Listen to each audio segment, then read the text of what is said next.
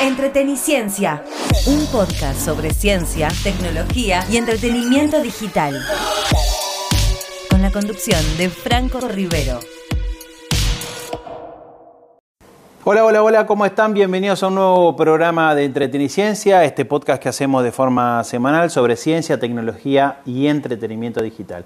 Programa especial de Entreteniciencia, hace mucho que no hacemos un programa especial, así que ameritaba porque quería abordar un tema que ya habíamos hablado em, algo el año pasado en un episodio de Entreteniciencia y se trata sobre cuidados eh, las redes sociales, excesos en los usos de la tecnología, pero lo vamos a abordar desde el punto de vista de eh, casos prácticos, casos para analizar. Así que quédense ahí que después de esta publi comenzamos con este programa. ¿Qué te pasa que estás con esa cara? Me gustaría ir al cine, pero no tengo ningún 2x1. Es fácil, WhatsAppea al número de cines multiplex y listo. Envíanos un mensaje a nuestro WhatsApp al 11 57 95 44 62 y te mandamos un código de descuento 2x1 para disfrutar de todas las películas, todos los días, todas las funciones, todos los complejos en salas, 2D, 3D, Extremo, Comfort Plus y Láser 4K, no válido en salas Platinum y 4D. Anota bien, WhatsApp al 11 57 95 44 62. Bases y condiciones en multiplex.com.ar. Vení a Multiplex. Vení a ver tus películas preferidas. Para comenzar a desarrollar este programa especial, vamos a hablar un poquito de la tecnofilia. Para no empezar como siempre que, se habla de estos temas, que se empieza por redes sociales, ¿no? que es el ABC, digamos, de los problemas habituales que tienen eh, el apego a las nuevas tecnologías. Eh, pero vamos a arrancar al revés. Vamos a hablar de la tecnofilia, que es más abarcativo incluso, y que tiene que ver con eh, una adicción extrema o no, ya por la Organización Mundial de la Salud ya está completamente aceptado, a la tecnología o a los videojuegos. ¿En qué, cómo se detecta y cómo se nota? Es bastante, bastante sencillo en un primer momento requiere de, cierta apertura por parte de los padres o de los tutores. Eh, no solamente pasa en adolescentes y niños, pero eh, obviamente es menos abordable una solución por parte de ellos sin ayuda de un tercero. Eh, el adulto normalmente se da cuenta que existe un, un apego a la tecnología, que pasa mucho tiempo utilizando el teléfono celular, que pasa mucho tiempo en la computadora, eh, jugando videojuegos y, puede, digamos, eh, llegar eh, mucho, mucho más rápido a una solución o a una posible abordaje por lo menos. En un niño y un adolescente es muy difícil. Por dos motivos. Primero, probablemente el adulto sea un inmigrante digital y bueno, pueda despegarse de algo que no tuvo hasta hace 20 años atrás.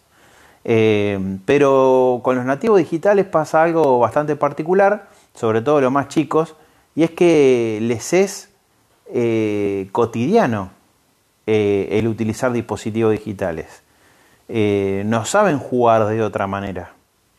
No saben jugar a, a, la rayuela, no saben jugar, saltar a la cuerda, o no les es habitual. Saben, pero no les es habitual. Lo habitual es divertirse con tecnología. Eh, ¿Está mal? No. ¿Está mal que sea la única opción? Sí, porque trae varias eh, consecuencias. Como primera medida, eh, la ansiedad que vemos ante la negativa de darle una tablet o el acceso a un videojuego, que bueno, se reproducen en llantos, ataques de ansiedad, y bueno, la mayoría de las personas, de los adultos, terminan cediendo ante el llanto, eh, el ataque de ira, de ansiedad, de patear cosas en casa, de, de, ponerse colorado, de pensar que le va a dar algo por el simple hecho de que está diciendo que ya, es, ya fue suficiente, no es el día para jugar, jugaste mucho, estuviste mucho tiempo con la tablet, con el celular. Eh, es por eso que hablamos de, los jóvenes y de los, y de los niños. Porque en un adulto es más previsible el abordaje a una posible solución.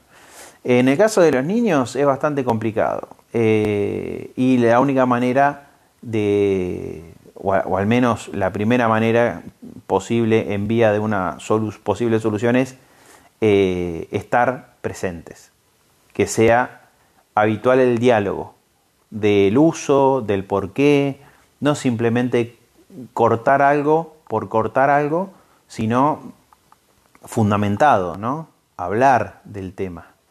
Eh, a mí me ha pasado con mis hijos y, lo hemos charlado mucho con, amigos, que nunca es suficiente, porque jugó dos horas es poco, jugó tres horas es poco, jugó cuatro horas es poco. Entonces se va corriendo la vara, pierden la percepción del tiempo. Esa es mi impresión. Se pierde la, percepción del tiempo por parte de ellos. Y se pierde la percepción del tiempo en una mala postura, porque cuando juega con una consola portátil está con el cuello inclinado hacia abajo, en una mala postura porque está sentado inclinado para adelante, arrodillado, eh, en una mala postura porque está mirando para abajo utilizando la tablet y forzando las cervicales, eh, en una mala postura porque está sosteniendo un peso eh, con el dedo chiquito, que está sosteniendo la, totalidad del peso de un teléfono celular. Ya, ya vemos consecuencias en, esos aspectos. Y, empiezan, ¿no es cierto? El otro día me manifestaba un amigo que, al hijo le, le dolía la espalda.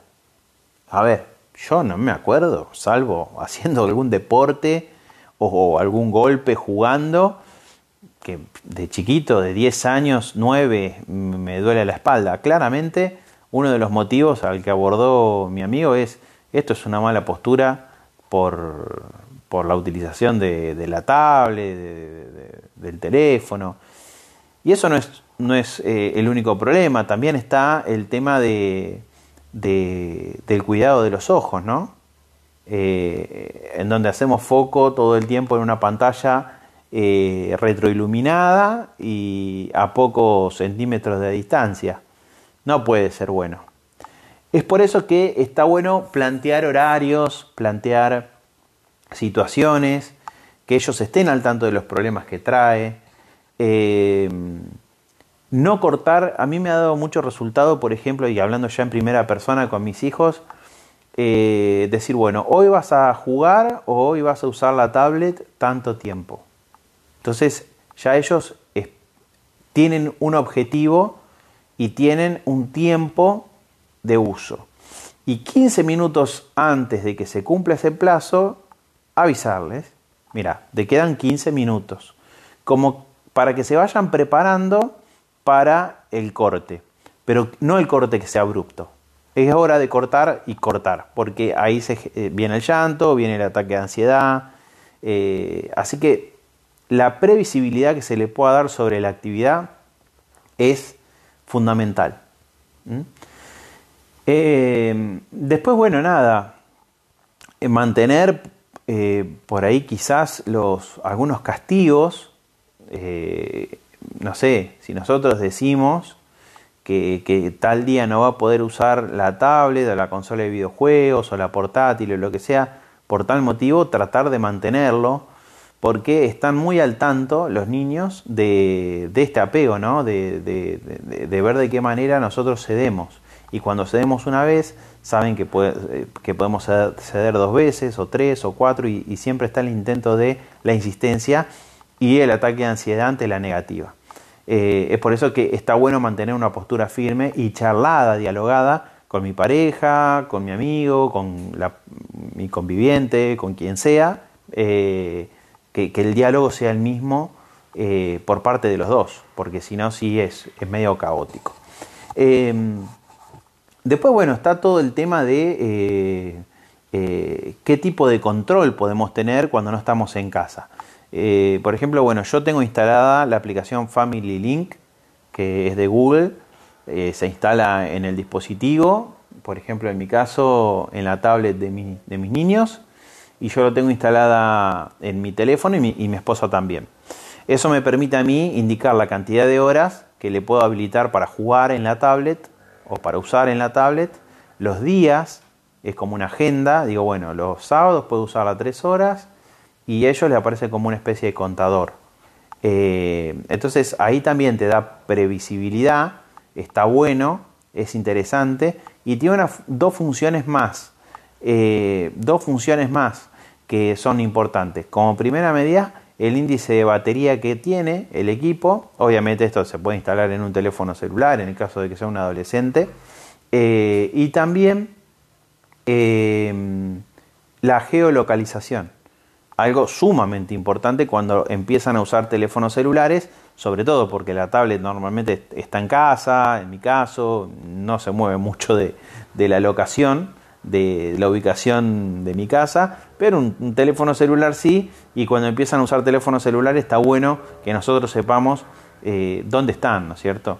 Eh, así que bueno, esos son algunos tips con respecto a eh, lo que es la tecnofilia y cómo controlarlo y de alguna manera llegar a una solución, a una posible solución en caso de adolescentes y niños.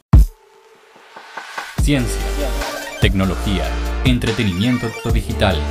Para más info, seguime en Instagram, arroba Franco Rivero. Otro de los temas que no es eh, un tema menor eh, en los cuidados que debemos tener eh, cuando utilizamos tecnología es eh, si estamos comprando un producto que realmente es bueno. ¿no?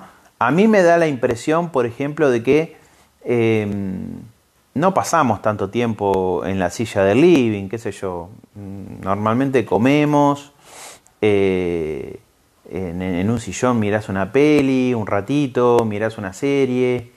Pero sí, por ejemplo, prestamos atención donde pasamos mucho tiempo. Eh, nos asesoramos mucho, no para comprar sillas que sean ergonómicas para el comedor, porque sabemos que estamos 40 minutos y nos paramos y nos vamos, pero sí prestamos mucha atención a la hora de comprar un colchón. Pasa.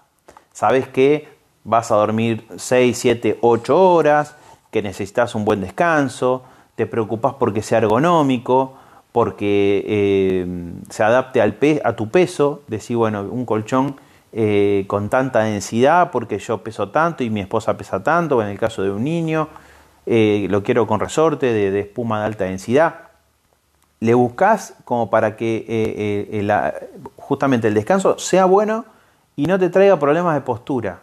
A la larga, ni problemas de cervicales, ni dolores de cabeza, ni dolores de cuerpo. Eh, no hacemos lo mismo con otros productos que son importantes donde pasamos mucho tiempo o donde los adolescentes y niños pasan mucho tiempo también. Por ejemplo, una silla gamer. Están súper de moda el tema de las sillas gamers. Eh, a ver, esto es un, es un dato que seguramente ustedes lo, han relevado y lo saben. Eh, y es que nada, a ver, los chicos, los adolescentes miran streamers todo el tiempo y el tema de, de, el armado del setup eh, es muy importante para ellos. Yo quiero tener el setup, las luces, quiero tener este monitor. Eh, ya no es cómo se ve o cómo sino que quede lindo. Es como decorar el ambiente y los streamers eh, hacen énfasis en ese tipo de cosas. Tengo tal luces LED, de colores, rítmicas, direccionales, eh, bueno, dentro de todo ese eh, eh, repositorio de cosas aparece la silla gamer. Ahora, ¿alguien chequea que la silla gamer, porque, a ver, probablemente pasen 4, 5, 6 horas los fines de semana, durante la semana, sentado ahí? Un chico que juega a la PC o a la consola con una silla gamer, no se queda sentado 15 minutos, se levanta y se va, como es el caso, 40 minutos en el caso, como es el caso de una silla del comedor. Pasa mucho tiempo. Alguien se pone a mirar si es ergonómica, si tiene, eh, eh, si está buena para, apoyar las cervicales, para, para la cintura, eh, los apoyabrazos son mulliditos o tienen la altura adecuada o está adaptada para un chico de tal edad, ¿sí? A ver, la mayoría de estas, de, de las sillas gamers están construidas para adultos, pero no para niños. Eh, no es lo mismo un cuerpo de un niño que de, un adulto en cuanto a tamaño, peso, densidad. Bueno, nada, me, parece que hay que prestar un poco más atención a ese tipo de cosas. También, eh, por ejemplo, en el caso de quienes trabajamos con computadoras, utilizar eh, mouse que sean más ergonómicos, no quedarme con el que viene en el, en el equipo, que normalmente son mouse económicos y, y, bueno, son muy genéricos, lo mismo con los teclados. Eh, que tengan, por ejemplo, el teclado si voy a escribir y trabajar mucho tiempo con la computadora, eh, el accesorio para que descansen las muñecas, que no queden en el aire. Eh, a mí una vez, yo me acuerdo hace 15 años, me había agarrado un dolor terrible, tuve que ir al traumatólogo y tenía síndrome del túnel carpiano, que es súper común por la mala postura de la mano cuando usamos el mouse. Eh, y me dolía muchísimo, es un dolor increíble. Y ahí te das cuenta cómo necesitas la mano para hacer 45.000 cosas por día y te duele. No es lo mismo que te duela, no sé, eh, el hombro, a que te duela la mano. La mano es tremendo, es terrible. Es lo mismo que te duele la garganta, no sé, algo. Y es un dolor muy, muy punzante. Entonces, a partir de ahí empecé a prestar un poco más de atención eh, en estos dispositivos, ¿no? Que tengan el caso del teclado, el accesorio para el descanso de muñecas, eh, los mouse que sean ergonómicos y que tengan un lugar para descansar el pulgar. Eh, vamos, traten de salir de lo genérico, asesorarse a la hora de comprar, averiguar tres minutos y van a ver que van a obtener mejores resultados. Ciencia, tecnología, entretenimiento digital. Abrí una ventana al futuro. Entreteniciencia, con la conducción de Franco Rivero. Todos los viernes a las 13 horas, por FM del Monte. 90.1.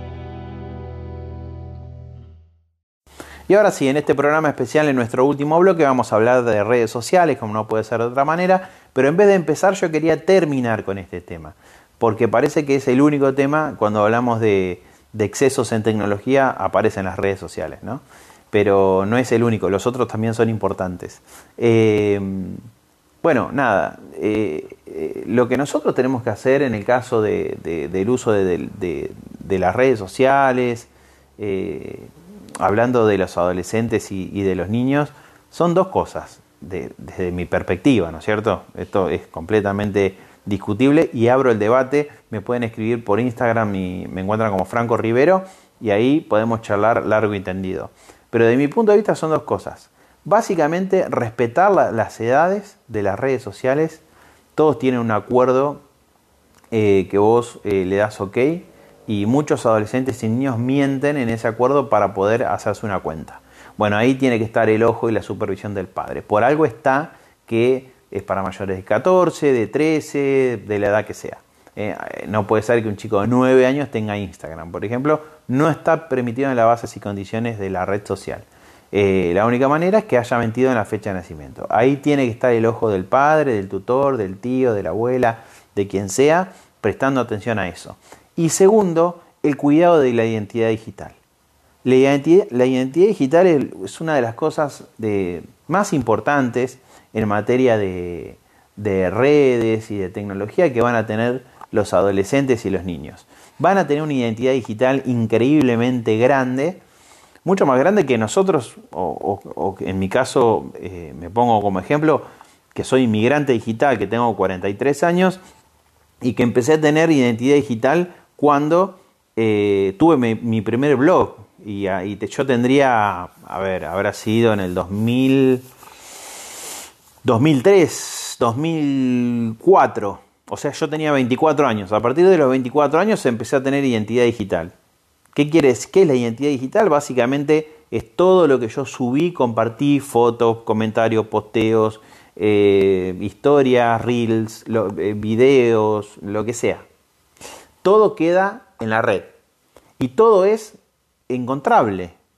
Han visto, por ejemplo, no sé, eh, en caso de los políticos, ahora que estamos en campaña, eh, rebuscan un poquito para atrás y levantan un tuit de un candidato del año 2005 que comentó algo homofóbico, un comentario homofóbico y lo queman en, en, la tele o lo utilizan para, para, para, alguna manera tratar de bajarlo, de pegarle.